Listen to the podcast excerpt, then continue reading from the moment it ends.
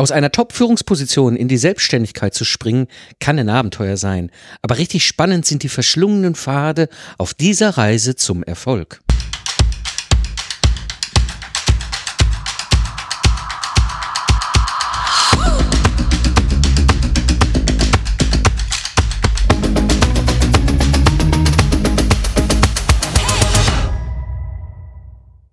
Hallo Solopreneure und freiberufliche Unternehmer.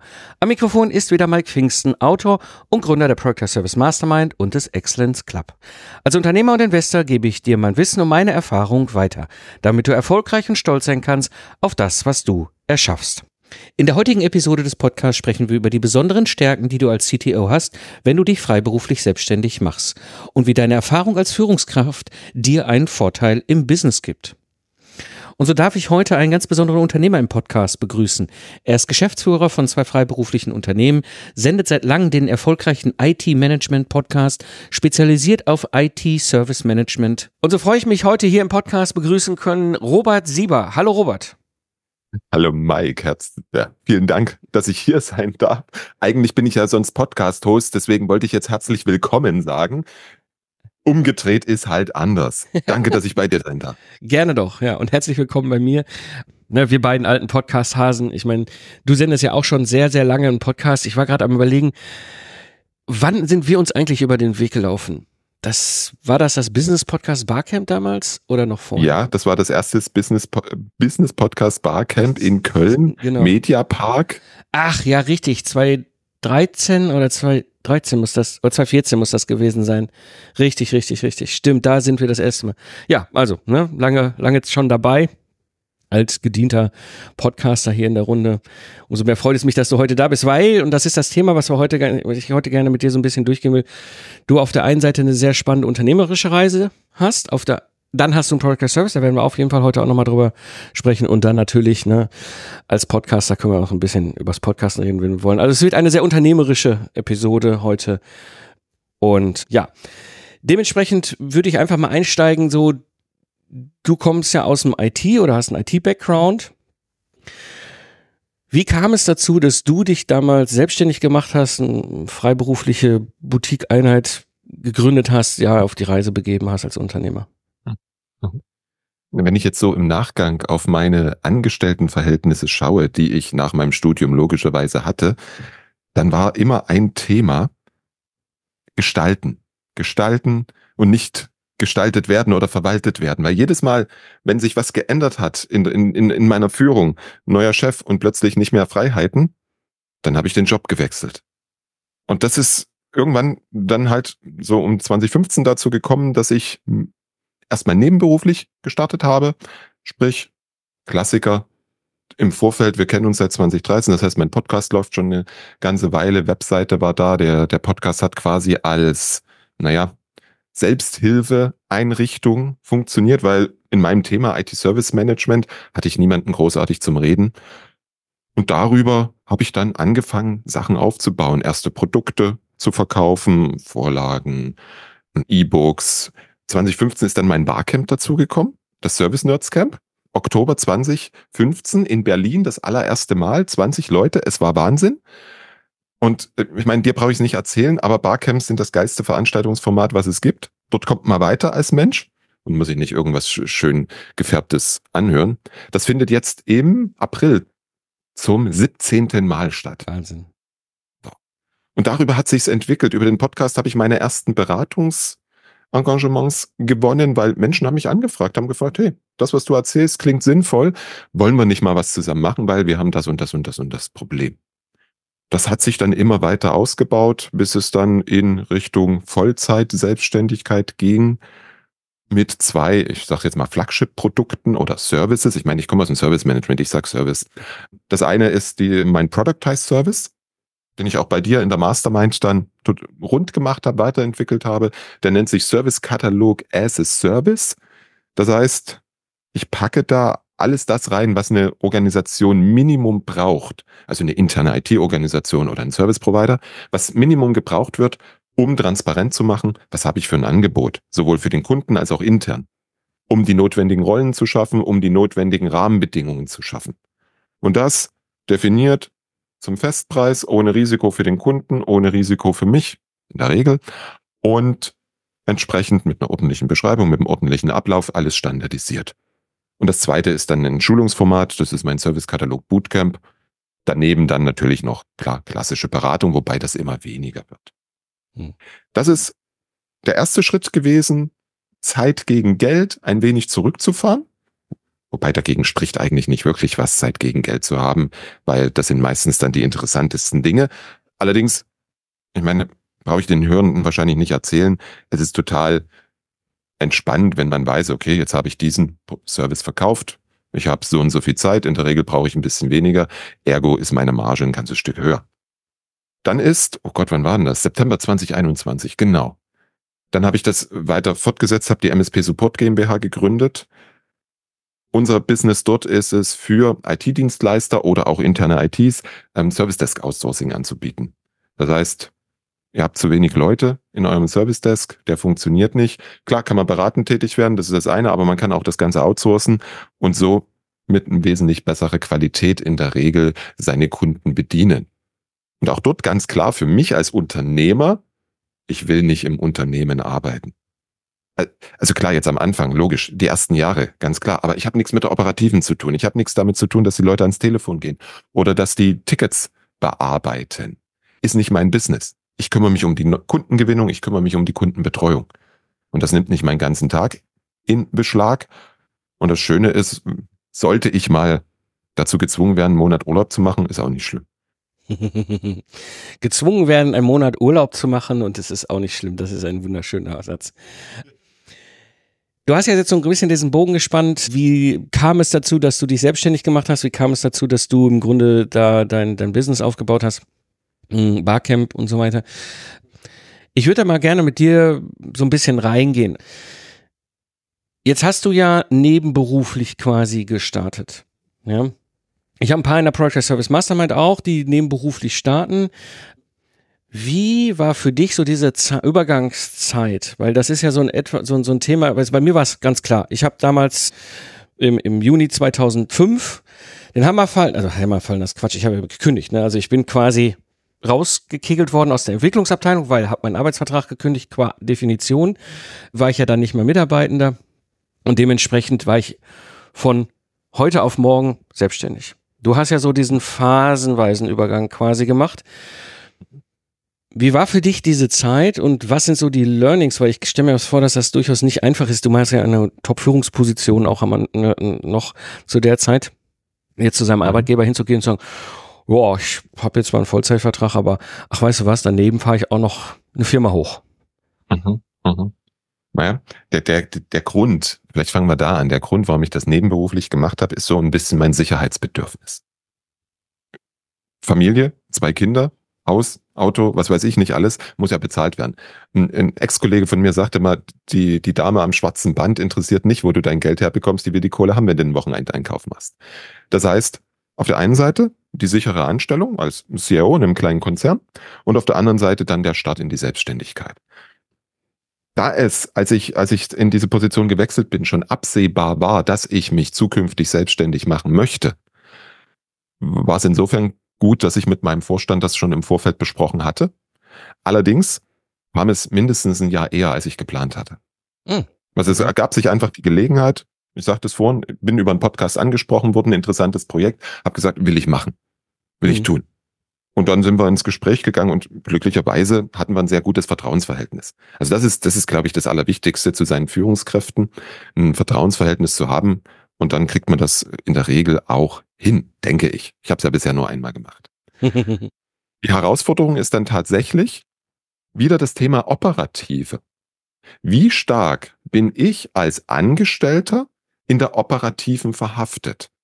Weil gerade bei uns in der IT bedeutet Operative ja vor allem, da ist eine Störung, da ist ein Inzident. Da geht was schief. Und da gibt's Eskalation und irgendwann muss man also auch als Chef tätig werden. Und dort auch auf, auch auf der Angestelltenseite das Team so zu bauen, dass man recht wenig in der Operativen drin ist, ist aus meiner Sicht ein ganz wichtiger, ganz wichtige Voraussetzung. Zweiter Punkt, der mir wichtig war und der auch recht gut funktioniert hat, das war eine klare Teilung. Wann bin ich für den einen da? wann bin ich für den anderen da? A, hat mein Arbeitgeber Planungssicherheit, mein Team hat Planungssicherheit. Und B, meine Kunden in der Selbstständigkeit haben genau die gleiche Planungssicherheit und ich habe sie auch. Welche Termine kann ich wie vergeben? Und klar wird es dann total spannend, wenn Dinge wirklich schief gehen. Gerade im Angestelltenverhältnis, wie gesagt, als CIO, da ist nun mal viel IT-Betrieb dahinter, egal ob das mit Dienstleistern ist oder ob man das selber macht. Das ist dann schon manchmal ziemlich herausfordernd, das mit der Zeit auch hinzubekommen. Aber letztlich hatte ich ein super Team, was mir den Rücken freigehalten hat im Angestelltenverhältnis und auf der anderen Seite hatte ich auch verständnisvolle Kunden. Ja. Ich glaube, das ist, das ist eine Mischung, auf die wir gut achten können und achten müssen. Gerade wenn man diesen Übergang macht aus, aus dem, aus dem Angestelltenverhältnis, vor allem als Top-Führungskraft in die Selbstständigkeit. Es hat immer was mit Vertrauen in dem Moment ja. zu tun. Ich darf das Vertrauen in keiner, also weder in der Rolle als Selbstständiger noch in der Rolle als Angestellter verspielen.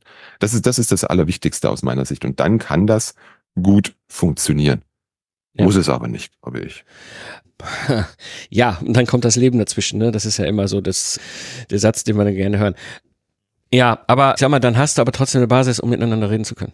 Ja, also das ist, das ist, bei mir ja, war es ja im Grunde die kuriose Situation, ich wollte mich ja selbstständig machen. Ich habe bewusst im März 2005 die Kündigung auf den Tisch gelegt, nach fünf Jahre Entwicklungsprojektarbeit äh, oder Arbeit in der Automobilentwicklung und wir standen mitten in einem neuen Projekt. Mein altes Projekt, was ich damals als, am Ende als Troubleshooter in der Hand hatte, war noch nicht abgeschlossen. Ja, wir hatten das Kurvenlicht damals zwei, drei in die, in die Serie gebracht und dann kam das nächste und dann wurde ich ja mehr und mehr damals noch als Angestellter zum Troubleshooter im Projektmanagement, sodass bei mir dann der Fall eintritt. Ich habe gekündigt und einen Tag später stand damals mein Chef vor der, vom Schreibtisch und dachte so, was machst du eigentlich am 1. Juli? Und ich so, weiß ich nicht, bin ja dann nicht mehr da. Und dann sagt er, ich habe da noch so ein Troubleshooting-Projekt. Das müsste mal noch mindestens mal zu Ende geführt werden. So dass ich quasi meinen ersten Kunden, den ich gewonnen habe, sogar mein Ex-Arbeitgeber war. Mhm. Aber ich glaube, das ist dann am Ende wieder unterm Strich das Gleiche. Nur wenn das Vertrauensverhältnis funktioniert, funktioniert auch alles weitere. Ja. Also das ist aus meiner Sicht das A und O. Und das ist ja dann bei dir so ähnlich wie bei mir.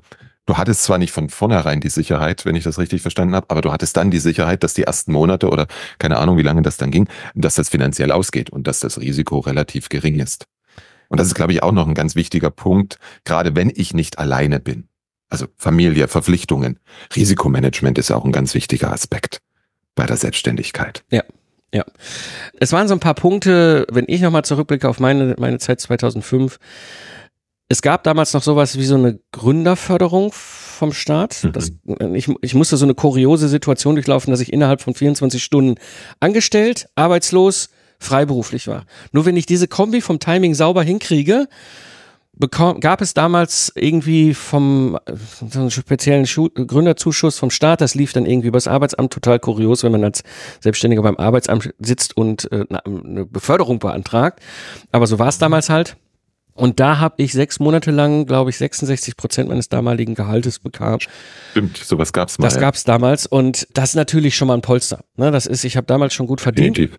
Und damit hast du auch immer noch einen, einen monatlichen Einnahmestrom, der zumindest mal sicherstellt, dass du garantiert nicht auf der Straße sitzt. Und das andere war natürlich, ich kannte das Projekt, was ich übernommen habe und wusste noch, das braucht auch ungefähr ein Dreivierteljahr, bis es dann wirklich sauber in der Fertigung läuft. Also mhm. mir war klar, vorher werden die mich da auch nicht wirklich final gehen lassen. Dann haben sie noch, noch zwei Jahre mich nicht gehen lassen oder beziehungsweise ich habe mich dann irgendwann mit der Brechstange daraus gebrochen, weil ich gesagt habe, ich will jetzt auch mal in die Welt. Ja.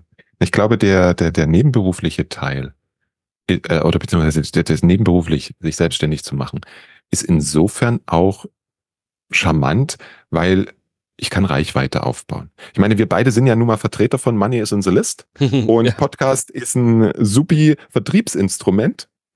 Das, und das ist heute, glaube ich, nicht mehr so leicht, wie als wir begonnen haben. 2013, 2015 war die Podcast-Welt eine andere. Mhm.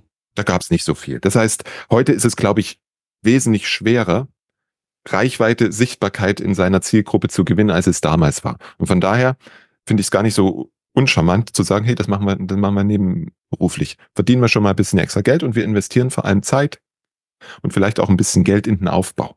Ja. Das darf man ja nicht, das darf man ja nicht, nicht als Solo-Selbstständiger gerade, darf man das ja nicht vernachlässigen. Wo kriege ich meine Kunden her? Ja. Bei uns in der Branche, in der IT, aber ich glaube, das gibt es auch in anderen, gibt es ja hier diese Menschenhändler, nenne ich sie immer. Seelenverkäufer. Oder Seelenverkäufer, ja. Ingenieuren, ja, ja. Ist ein, kann man machen, ist ein Geschäftsmodell, keine Frage.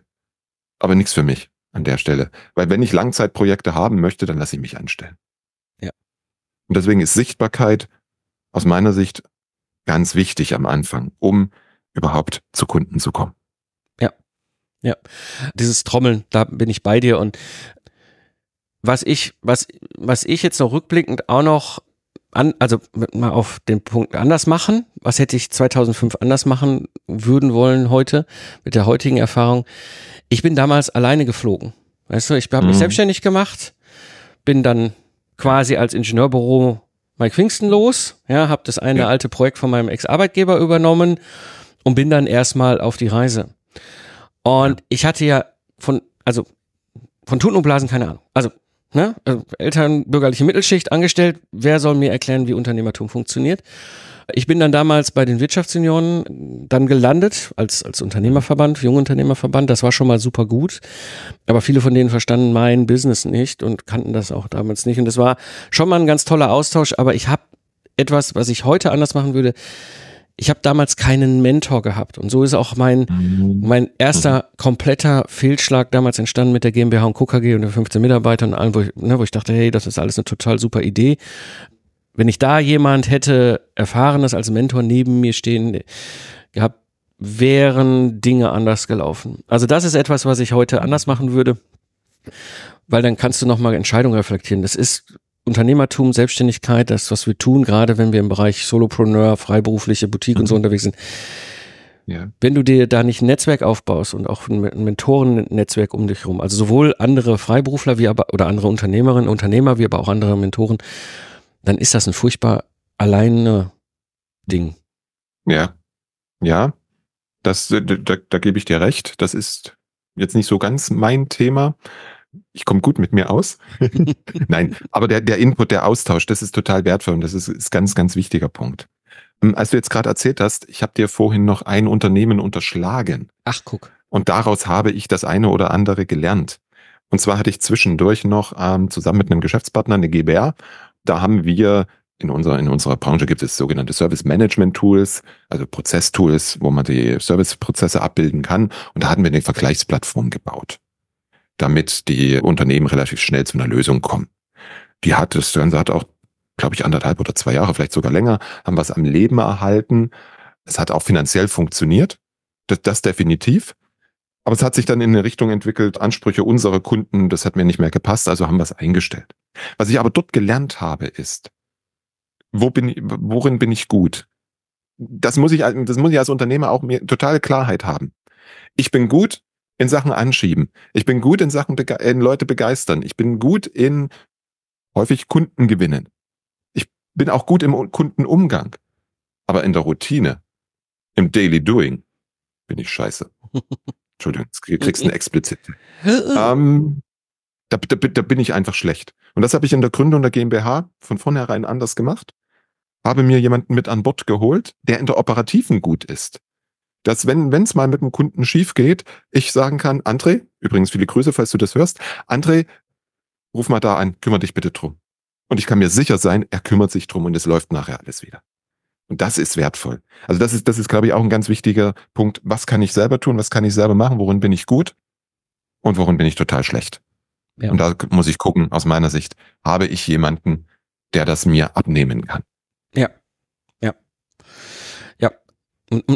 Plus, und das ist das, was ich eben meinte, und da bin ich völlig bei mhm. dir, Dinge abzugeben, wo ich schlecht bin, aber auch jemand zu haben, der mich committed hat, ob das jetzt eine Gruppe ist oder ob ein Mentor ja. ist oder wer auch immer dann am Ende. Weil das ist etwas, was ich bei uns allen sehe. Gerade wir freiberuflichen Geister sind da sehr speziell wir sind oft sehr im positiven Sinne neugierig. Das heißt, wir haben viele Ideen und Dinge und dann probiert man was aus und dann ist hier noch ein Blümchen am Wegesrand und da noch irgendwas. Und da dran zu bleiben, ne, das ist manchmal nicht ganz so einfach. Und auch das ist mir ja passiert. Ja, so bunte Blumenstraße hinter aufgebaut an, an Dienstleistungsideen und Geschäft, wo ich irgendwann gesagt habe, das macht ja gar keinen Sinn, was ich hier alles habe. Ja.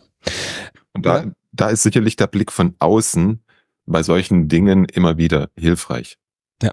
Zu gucken, ja, jetzt, jetzt, jetzt habe ich hier meinen riesigen Zoo an Services oder an Produkten. A, muss ich mal finanziell drauf gucken. Wie funktioniert das überhaupt? Und B, äh, hilft es total, wenn jemand von außen einem sagt, das würde ich lassen.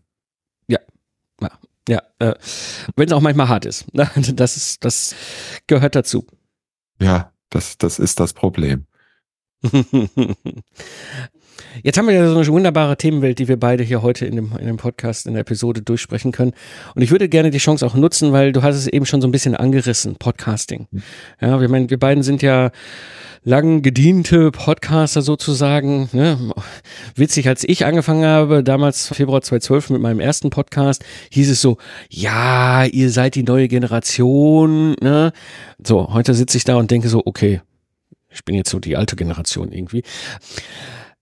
Podcast hat sich verändert, da bin ich bei dir. Und das ist, glaube ich, so der große Wendepunkt, den ich sehe, den ich erlebe, ist halt durch den Lockdown damals kam das Thema Podcast mit dem Drosten sehr stark in den Vordergrund. Ich habe das selber die Erfahrung gemacht, bis zu dem Punkt, wo es den Drosten-Podcast gab, musste ich jedem erklären, wie man einen Podcast abonniert.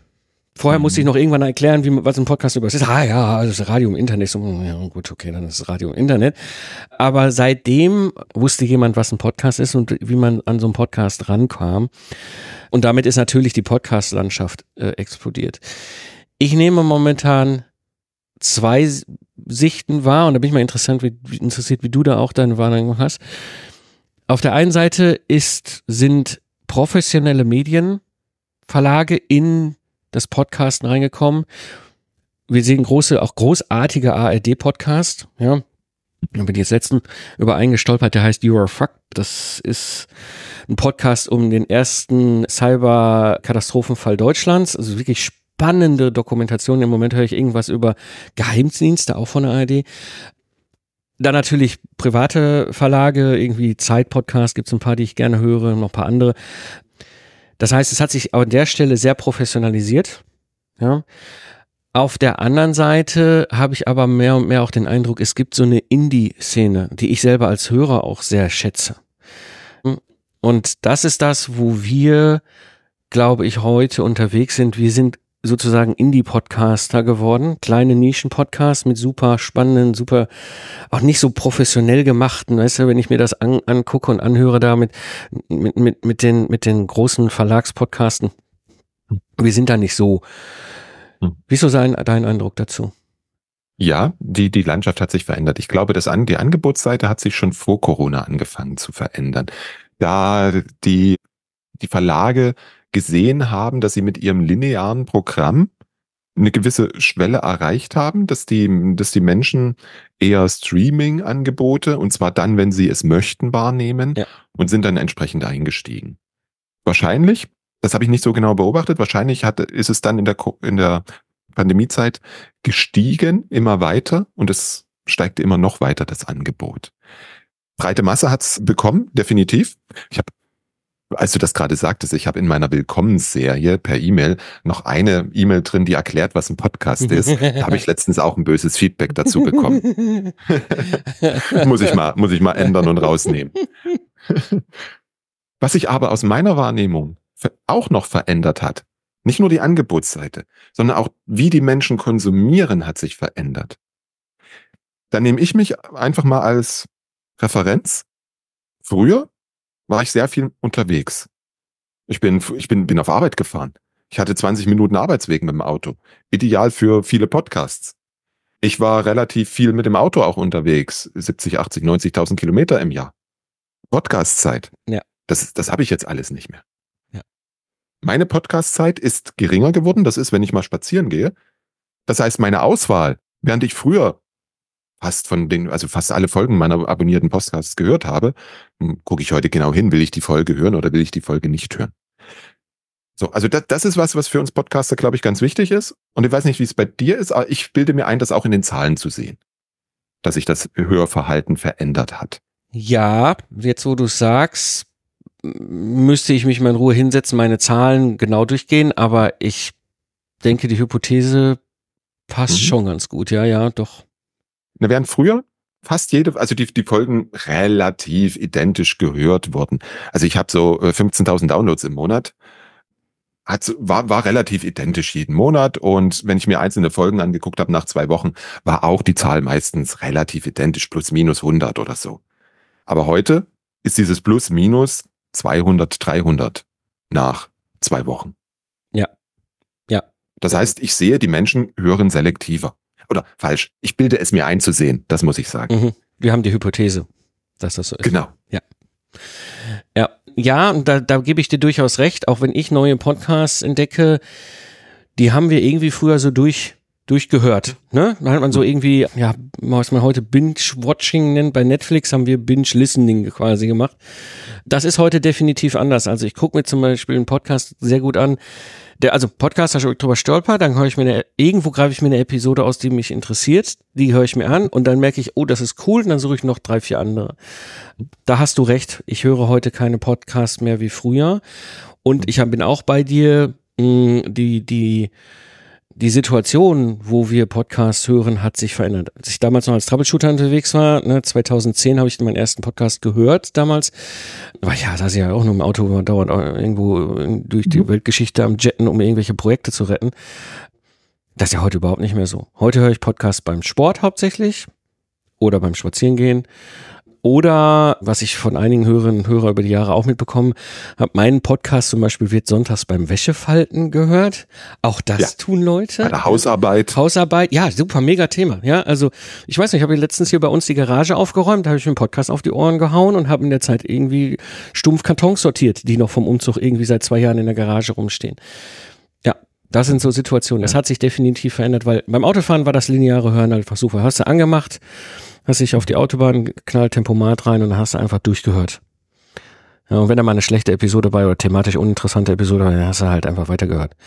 Das ist definitiv anders, da bin ich bei dir. Die Konkurrenz, wie du sagst, ist einfach größer und das ist, das ist, das führt mich halt zu dem Punkt, dass ich glaube, Vermutung, dass es heute wahrscheinlich nicht mehr so einfach ist, einen Podcast ordentlich zu etablieren. Das, aber das da, weiß ich nicht. Da bin ich mir ich glaube an der Stelle, ja, meine Hypothese ist, das ist genauso schwer oder genauso einfach wie damals das auch war, als wir unterwegs waren. Ja, es hat sich was verändert. Wir haben jetzt diese großen professionellen Medienverlags-Podcasts. Die sind aus meiner Sicht kein Wettbewerb im eigentlichen Sinne, weil auch wenn ich zum Beispiel von dem jetzt einen Unternehmer-Podcast jetzt in meinem Fall mache, ja, das ist eine andere Liga, das ist, das ist ein mhm. anderes Spielfeld. Die können auch Dinge tun oder nicht tun, oder die können auch Dinge nicht tun, die wir zum Beispiel als Indie-Podcaster tun können. Was sich nicht verändert hat, ist meine momentane Sicht und Hypothese, ist bei den, ich sag mal, Indie-Podcastern, die wir sind, da gibt es das Gleiche, was es schon vor zehn Jahren gab. Ja, Leute fangen einen Podcast an und dieser Podcast lebt genau sieben Episoden. Mhm. Ja, diese, diese, diese, diese ne, und das ist 95 Prozent der Podcasts sind auch heute, glaube ich, noch immer auf diesem Weg unterwegs, weil die Leute merken, mhm. Podcasten ist cool, aber es ist auch Arbeit. Mhm. Definitiv. Ja. Um, ähm, so. Ich glaube, ah, das ist, das ist sehr, sehr subjektiv. Ja. Ich, ich glaube, es ist heute schwieriger, die, die Hörerschaft zu wachsen zu lassen, weil Klar, thematisch ist unterschiedlich, aber auch die, auch die Verlagspodcasts, die konkurrieren um die zur Verfügung stehende Zeit. Ja. So. Und früher war es, also meine, meine meisten Hörer am Anfang habe ich über Twitter gewonnen. Man nicht drüber reden. Ja. Darüber gewinne ich heute wahrscheinlich keine Hörer mehr. Ja. Es gibt viel mehr, es gibt viel mehr Gerausche auf allen Kanälen. Mhm. Mhm. Und das bringt mich einfach zu dieser pessimistischen Einschätzung, es könnte schwieriger sein. Aber Vielleicht Hörende, die jetzt einen Podcast gestartet haben, kommentiert einfach unter der Folge, wie es euch ergeht. Das würde mich interessieren. Ja, und das ist, das ist, spannend, ja, ein guter Punkt, das machen wir auf jeden Fall. Weil ich würde noch eine Gegenhypothese aufstellen, warum es heute oder warum es damals nicht einfacher war. Mhm. Wir haben damals, du, ich, Bernd Gerob, Jörg Walter, Ivan Blatter und wie sie alle heißen, wir haben damals diese Top 100 Charts bei Apple, äh, iTunes hieß es ja damals noch, ja, mhm. bevölkert, weil es gab ja auch keinen anderen. Es gab ja nur uns, ja, so. Ja. heute, heute bevölkert nicht mal mehr ein Pat Flynn in den USA die Top 100 weil daneben halt die großen, großen Medienhäuser in den USA sind. Also bevölkern wir auch nicht mehr die Top 100. Der Unterschied ist allerdings, damals vor zehn Jahren, da kannte keiner Podcasten. Ich weiß noch, es hat mhm. Jahre gedauert, bis meine Familie überhaupt gerafft hat, was ich da mache. Und das ist wertschätzend gemeint, ja. Das heißt, das war damals so ein totales, nerdiges Spielzeug, Podcast produzieren, Podcast hören. Es gab keine mhm. ganz kleine Hörerschaft.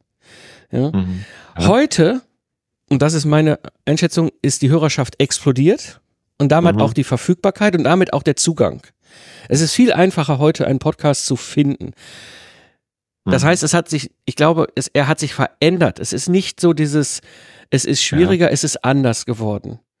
Das anders definitiv. Und ich gebe dir recht, die Grundgesamtheit ist wesentlich größer geworden. Ja. Ja, von daher machen wir einen Haken an das Thema. Genau. Deswegen, also das ist, das ist, und, und, und ich liebe das Medium bis heute noch und das ist einfach ein faszinierender, faszinierendes Vehikel, gerade wenn es um, um Vertrauensaufbau, Trommeln, Sichtbarkeit geht. Das, die Erfahrung haben wir ja beide.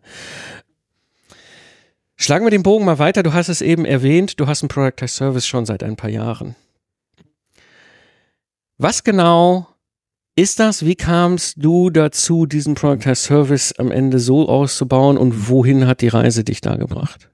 Mhm.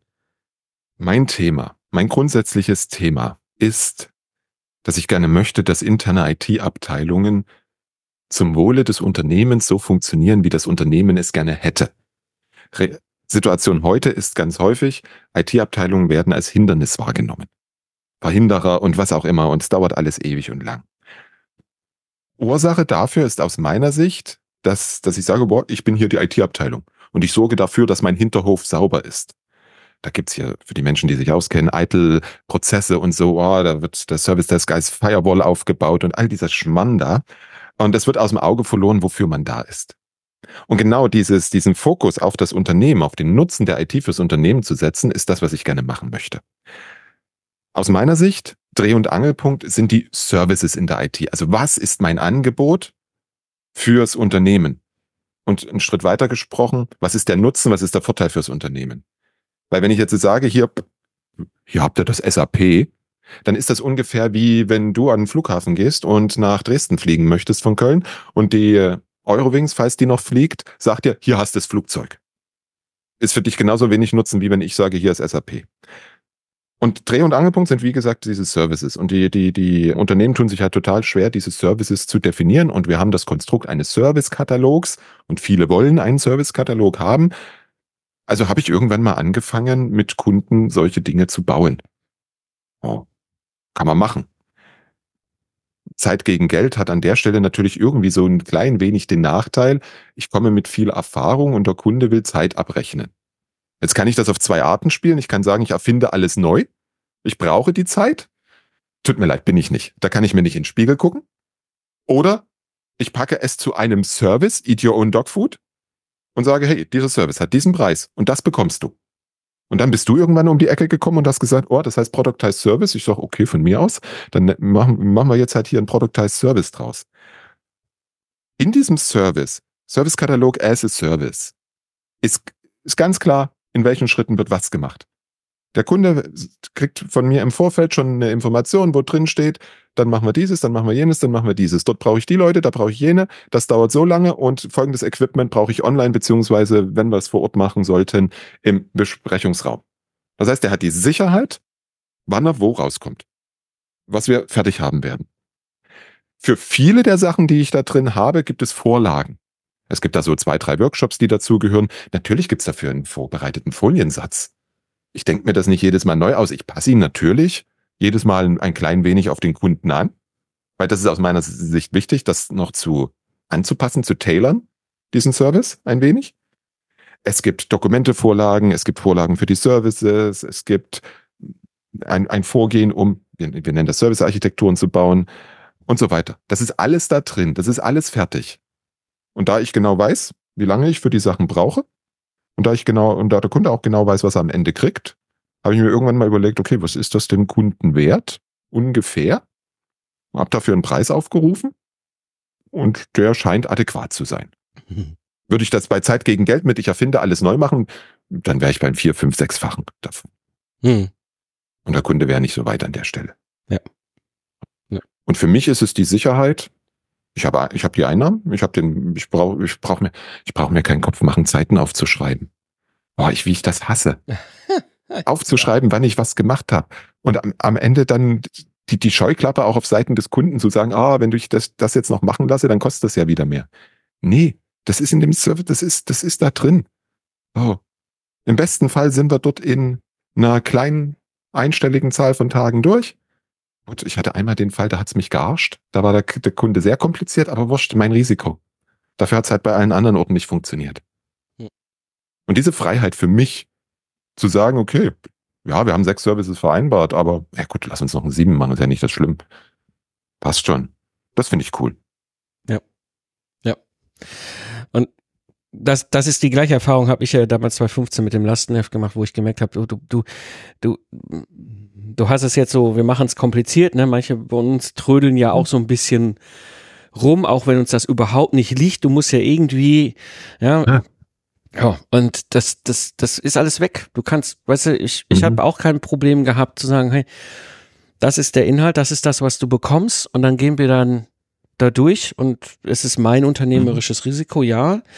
Aber aus solchen Kundenaufträgen kann man dann lernen. Und weil es ja wie so ein Sternekochrezept ist und ich merke, okay, das war jetzt mhm. mal ein Kunde, der irgendwie meinen ganzen Prozess strubbelig gemacht hat, mhm.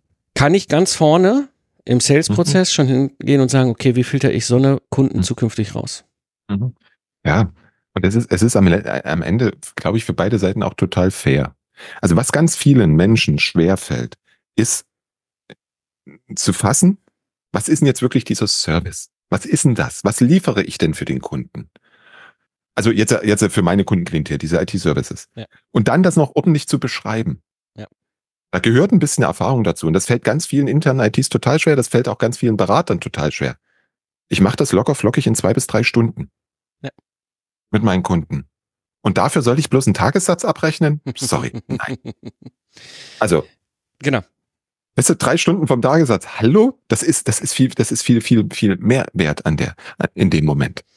Genau. Das ist, das ist der andere Aspekt, der dann gleich mit rein, der, der hohe Wert, den wir liefern, den Nutzen, den wir stiften.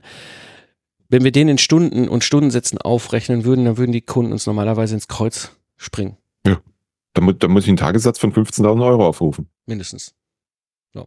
Jetzt mal einfach was gesagt. Genau. Boston Consulting Gesetze. ja. Jetzt kommt aber noch ein Punkt dazu und das ist spannend, dass du das gesagt hast, weil das ist, das war auch mit so ein Thema, warum ich damals raus wollte aus diesem ganzen Stundensatzgeraffel. Hm. Ich war es so leid, diese Stundenzettel zu machen am Ende des Monats. Ja, ich hatte bis auf eine kurze Ausnahme in meinem gesamten Leben keinen Seelen Verkäufer zwischen mir und dem Kunden. Das heißt, ich habe immer direkt mit den Kunden abgerechnet. Nichtsdestotrotz will so eine Einkaufsabteilung eine Rechnung mit einem Stundenzettel dabei haben. So mhm. sinnlos oder sinnvoll die das, also sinnvoll die das finden, so sinnlos ich das finde, das sei alles mal so hingestellt.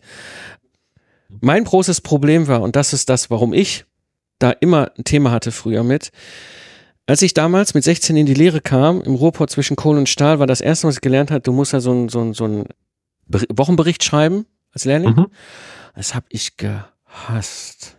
Ja, das habe ich, so, ich so gehasst. Ich habe am Ende genau das getan. Ich weiß nicht, ob das die anderen auch getan haben, aber bei mir ist es so gelaufen. Ich habe zweimal in den dreieinhalb Jahren Lehre Wochenberichte geschrieben. Und zwar Form Zwischenprüfung, weil da musste man sie ja einreichen. Mhm. So habe ich mich ein Wochenende hingesetzt und eineinhalb Jahre Wochenberichte nachgeschrieben und mhm. zur Abschlussprüfung. Da musste man ja den zweiten Teil einreichen. Ja, und so sah auch mein, meine gesamte, meine gesamte Wochenberichte aus. Ja, Schwachsinn. Ja, das, das merke ich ja heute noch.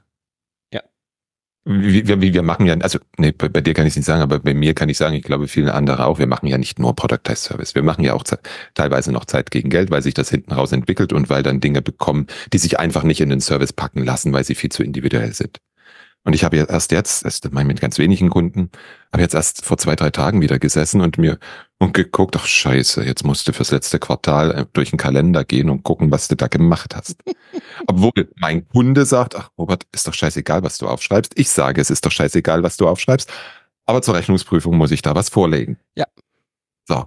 Und das, das, das ist, das ist total nerviger Overhead, der beiden Seiten auch dazu führt, dass man hier ähm, die Schere im Kopf hat und sagt, ah, kann ich das jetzt noch machen? Das wird aber teuer. Genau. Und das ist, das ist das, was, was, was ich auf Kundenseite total nachvollziehen kann. Ja, sie, sie, sie kaufen, Natürlich. buchen da irgendwie 300 Stunden. Ja, und sie haben die, alle, alle kennen die Erfahrung. Ja, wenn die 300 Stunden weg sind, dann kommt der Consultant, der Berater, der, der Experte ins Büro gestiefelt und sagt so, das Volumen ist weg, wir sind bei 80 Prozent, buch mal bitte nochmal 300 Stunden hinterher, um die restlichen 20 Prozent fertig zu kriegen. Und das ist natürlich etwas, was einfach schwierig ist für die Kunden. Ja, das sind dann auch die Situationen, ja. wo dann so dieses, ja, ich möchte mal gerne sehen, was du da gemacht hast in der Zeit, Momente passieren. Ja. Gut, das Problem habe ich ja bei vielen Führungskräften, dass sie irgendwie nur glauben, dass man gearbeitet hat, wenn man da war, also mhm. Zeit mhm. verbracht hat. Das ist, das ist sicherlich ein Thema in dem Moment. Aber ich, ich, ich, ich sehe es ja auch immer wieder bei den Kunden, bei denen ich noch Zeit gegen Geld mache. Mhm. Wie, mit wie wenig Aufwand der Kunde aufgrund Erfahrung, aufgrund der vielfältigen Wissens zu seinem Ziel kommt. Es ist schade. ja, das stimmt. Ja. Und wie gesagt, es spricht jetzt in dem Sinne nichts dagegen, solche Sachen, die individuell sind oder wo man sich mal ausprobieren möchte oder so, auf Zeit gegen Geld zu machen, weil es einfach dann vielleicht wirklich sie einzurahmen lässt. Für mich war es damals ich, eine Riesenbefreiung, den Stundenzettel ja. loszuwerden. Was glaube ich auch noch wichtig ist, wenn ich mich mit dem Thema Prototype Service beschäftige. Es muss ja nicht immer so ein Riesending sein. Mhm. Muss ja nicht immer so ein Riesending sein, was fünfstellig abgerechnet wird und keine Ahnung, Wochen, Monate dauert, sondern ich versuche das sehr stringent durch mein Angebot durchzuziehen, zu sagen, zu pauschalisieren und zu sagen, das Risiko ist meins. Und das geht los von mit Strategieworkshop. Ich bilde mir ein, ungefähr zu wissen, was ich da tun muss und wie lange das dauert und wie viel Aufwand ich dafür habe. Und dafür gibt es einen Preis. Punkt. Egal, ob wir da jetzt drei Stunden miteinander reden oder vier Stunden miteinander reden oder wir vielleicht noch eine Stunde Vorbereitung haben. Ja, mein Gott, dann ist das halt so. Und so versuche ich das durch viele Elemente da durchzuziehen, weil jetzt kommt noch eine wesentliche Vereinfachung dazu. Das Angebot schreiben, falls mhm. man noch eins schreiben muss. Klick, mhm. klick, klick, fertig. Ja. Und in meinem Fall natürlich, ich kann den Kunden immer, immer erzählen, hey, ich esse mein eigenes Hundefutter. Weil ich rede über Services, also habe ich Services. Glaubwürdigkeit, Vertrauen. Stimmt das ist bei dir doppelt, doppelt gegeben. Ja, da hast du total recht. Ja. ja. Das ist aber mal total cool. Ja. Ja. Was würdest du jemandem sagen, der jetzt da sitzt und sagt, hm, ich weiß nicht, Product Service, ist das das Richtige für mich? Was würdest du diesen Leuten sagen, diesen Hörerinnen und Hörern sagen? Wir sind ja jetzt am Jahresanfang. Das heißt, man kann ja mal aufs letzte Jahr zurückschauen oder vielleicht auch ein Stückchen weiter und sich angucken, was hatte ich denn da für Projekte? Was habe ich denn bei meinen Kunden getan? Was hat sich denn immer wiederholt? Was habe ich denn bei ganz vielen Kunden gemacht? Und sich und schauen, was, was ist der kleinste gemeinsame Nenner? Also was brauchen alle Kunden im Minimum, damit sie ein gewisses Ziel oder einen gewissen Erfolg oder eine gewisse Fortschritt erzielen? Weil das ist aus meiner Sicht der Kern des Geschäftes, der sich so strukturieren lässt. Aus dem ich dann hingehen kann und kann sagen kann, okay, was ist jetzt das absolute Minimum? Weil das wollen die Kunden, glaube ich auch. Und wenn ich weiß, was mein absolutes Minimum ist, dann kann ich mir überlegen, was ist es dem Kunden wert? Und dann kann ich das vergleichen mit dem, was ich abgerechnet habe.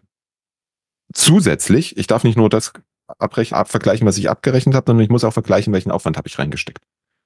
Weil klar kann ich mehr abgerechnet haben, aber dann, dann habe ich mehr Aufwand drin gehabt. In ja. der Regel. Oder ich habe einen, oder ich habe einen geilen Tagessatz. Das kann natürlich auch sein. Oder ich habe mehr Dann würde ich das lassen. ja. Ah, so. Weil das ist der absolute Kandidat für einen Productized Service. Damit kann ich einen Kunden reingehen, ich signalisiere, ich weiß, wovon ich rede, das ist das Minimum, was du brauchst, um zu erreichen, und das ist es wert. Das wollen die Kunden. Wie oft kriege ich die Frage, ja, wie machen das andere? so. Also das würde ich tun. Das würde ich raten. Ja. Jetzt haben wir einen wunderbaren Bogen geschlagen über diese ganzen vielen unternehmerischen Themen, sind sogar auch beim Podcasten und beim Product Service vorbeigekommen. Ich würde noch ein kurzes Themenfeld beleuchten mit dir und zwar, weil du es eben ganz eingangs angeschnitten hast. Barcamp. Mhm. Wir, wir beiden, also ich habe ja das Systems Camp damals 2013 äh, das erste Mal gemacht. Du hast das, das Business Podcast Barcamp von mir damals miterlebt, 2014. Hast selber dein eigenes Barcamp jetzt seit 17 Mal durchge durchge durchgezogen, durch, durch, organisiert. Wie ist aus deiner Sicht die Erfahrung zu dem Format und beziehungsweise was war für dich auch vielleicht noch so ein Aspekt, was für eine Wirkung hatte es im Geschäftlichen bei mhm. dir? Mhm. Also Barcamp, ich habe das mein allererstes Barcamp war in Wien. Business Analyse Barcamp. Ach, wie hießen die beiden noch? Ja, jetzt wo du sagst. Gerstbach. Gerstbach, die hatten doch auch damals, ja, die habe ja. ich damals im Zukunftsarchitekten-Podcast gehabt, richtig. Ja. So. Und das war, das war ein total geiles Erlebnis. Menschen, die sich für, die, für, für dasselbe Thema interessieren, die offen miteinander über alles reden. Keine Hochglanzfolien, keine gefakten Stories, keine Erfolgsgeschichten, keine Herstellerwerbung. Herrlich. Nur Input für mein Gehirn. Gut. Ich glaube, das, ich glaube, das war im, im Frühjahr 2015. Ergo habe ich dann 20, im Oktober 2015 gesagt, mach ich jetzt, jetzt, Berlin. Und die Rückfahrt von, von Berlin nach Dresden. Ich weiß nicht, wie oft ich zum Diktiergerät gegriffen habe, um die ganzen Gedanken aufzuschreiben also die, zu, äh, zu diktieren. Es war total geil. Und das setzt sich, das setzt sich fort. Das setzt sich für die Teilnehmenden fort, weil wir haben eine gestützte Umgebung, alle haben unterschiedliche Erfahrungen, alle profitieren voneinander. Und dass es funktioniert, zeigt mir, dass es, dass die Menschen wiederkommen. Ich, ich habe ich hab einen Teilnehmer dabei, der hat nur wegen seiner Hüft-OP eine, eins versäumt. Bei allen anderen war er dabei. Geil. Und manche kommen öfter, manche kommen seltener, aber es ist immer auch eine total geile Mischung aus alten und neuen ja. Service-Nerds, wie wir uns nennen. Hm. Und das, das, das bringt vorwärts. Ja, finanziell hat es einen gewissen Impact, keine Frage. Die Zeit, die Zeit, die ich da rein investiere, das zu organisieren und alles, die ist definitiv bezahlt. Also das ist, das ist Grundvoraussetzung, mhm. dass der Aufwand sich, mhm. sich, sich rentiert. Ohne dass ich da die Zeiten aufschreibe, zwinker, zwinker. Und teilweise entwickeln sich daraus natürlich auch Geschäfte hinten raus. Aber das ist für mich jetzt nicht primär der Fokus. Dort ist wirklich der Fokus für mich die Community-Arbeit. Und ja, in der Regel aus jedem Barcamp nehme ich zwei, drei Aufträge dann irgendwie im Nachgang mit, weil man hat sich jetzt noch mehr kennengelernt, man kennt sich jetzt persönlich und jetzt kann man was miteinander machen. Ja. ja. Wobei es recht häufig auch andersrum ist dass die Menschen, die ich Productize Service oder im Projekt oder wie auch immer begleite, dass die dann auch zum Barcamp kommen. Das funktioniert genauso auch. Ja. Ja. Aber es ist für uns, also für mich als Mensch, ist das Barcamp die geilste Veranstaltungs, das geilste Veranstaltungsformat, um vorwärts zu kommen, um was zu lernen. Weil auch ich, weil vorhin klang es, glaube ich, ab und zu mal ein bisschen arrogant, aber auch ich lerne dort immer wieder was dazu. Ja. Einfach aus den Erfahrungen der anderen oder die Themen, die sie einbringen. Und letzter Punkt, als Host ist es total entspannt ab dem Moment, wenn das, wenn die Agenda steht. Ja. Weil dann bin ich Teilnehmer, außer ich muss noch auf die Zeit achten. Aber das ist, ist halt so. Aber ansonsten bin ich Teilnehmer. Und das ist cool. Ja. Ja. Das ist das, was ich auch so schätze an diesem Format. Auf der einen Seite ist es von der Organisation sehr überschaubar, also es ist nicht wenig, aber es ist überschaubar. Ja, und wirklich an dem Punkt, wo, wo die Sessionplanung durch ist, wo die Agenda steht morgens, da, ab dann ist es relativ einfach, da kann man auch sich die Zeit nehmen, mal in Sessions reinzuschauen. Ja, man muss dann immer nach einer Dreiviertelstunde den, ne, den schwarzen Peter haben und bimmeln, ja, ja so what, ja. Das, ja. Das, das sind die Menschen schon gewohnt, die wissen schon, wenn ich dann in der Tür stehe und diesen mache, ja, also ja. meine fünf, die in die Luft halte, dann wissen sie, okay, es sind noch fünf Minuten. Das geht schon. Das war natürlich in der virtuellen Welt. Wir haben das Ganze auch dreimal virtuell hm, durchgeführt. Okay. War natürlich einfacher. Da drückst du hier im Zoom auf Breakout-Sessions schließen. und nach einer Minute sind sie wieder alle da. ja, ja, das ist, das ist wahr. Das, das ist der Charme, wenn du es wenn du's digital machst. Ja, aber da geht einiges verloren. Und ja, ja. Das, das ist auch eins der wenigen Veranstaltungsformate, bei denen ich wirklich sage, die verlieren durch, durch, oder ich formuliere es positiv, die gewinnen durch Präsenz.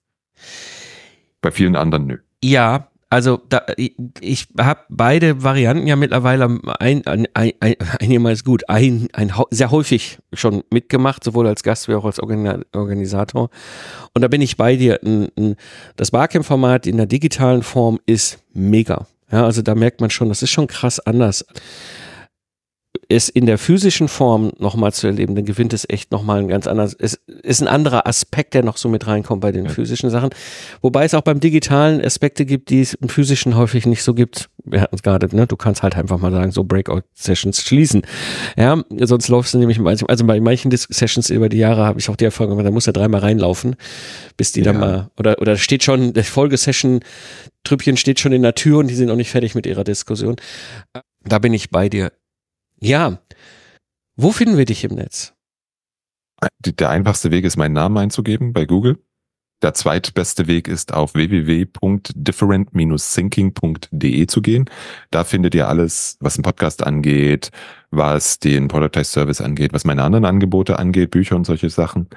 Und meine dritte, nee, meine zweite Identität ist dann unter msp-support.de zu finden. Dort geht es primär um unser Angebot Service Desk Outsourcing zu betreiben. Genau. Wunderbar. Ich packe das in die Shownotes, also für diejenigen unter euch, die jetzt irgendwie beim Joggen sind, beim Autofahren oder beim Wäschefalten, sonntags auf dem Sofa. Ja, also in den Shownotes sind dann einfach die Links. Wenn euch das interessiert, schaut beim Robert vorbei, vernetzt euch mit dem Robert, tauscht euch aus. Äh, in diesem Sinne, Robert, es war mir eine Freude, eine Ehre. Schön, dass du da warst und wir über die bunte Reigen deiner unternehmerischen Reise gesprochen haben. Dankeschön. Mike, ich danke dir und viel Spaß beim nächsten Barcamp. Wenn dir die Episode gefallen hat, dann abonniere den Podcast und mache dein Smartphone zur kostenlosen Universität. Klicke einfach auf Abonnieren in der Podcast-App und du verpasst keine Episode mehr. Und wenn du jemanden kennst, für den der Podcast ein wertvoller Input darstellt, dann würde es mich freuen, wenn du ihn weiterempfiehlst.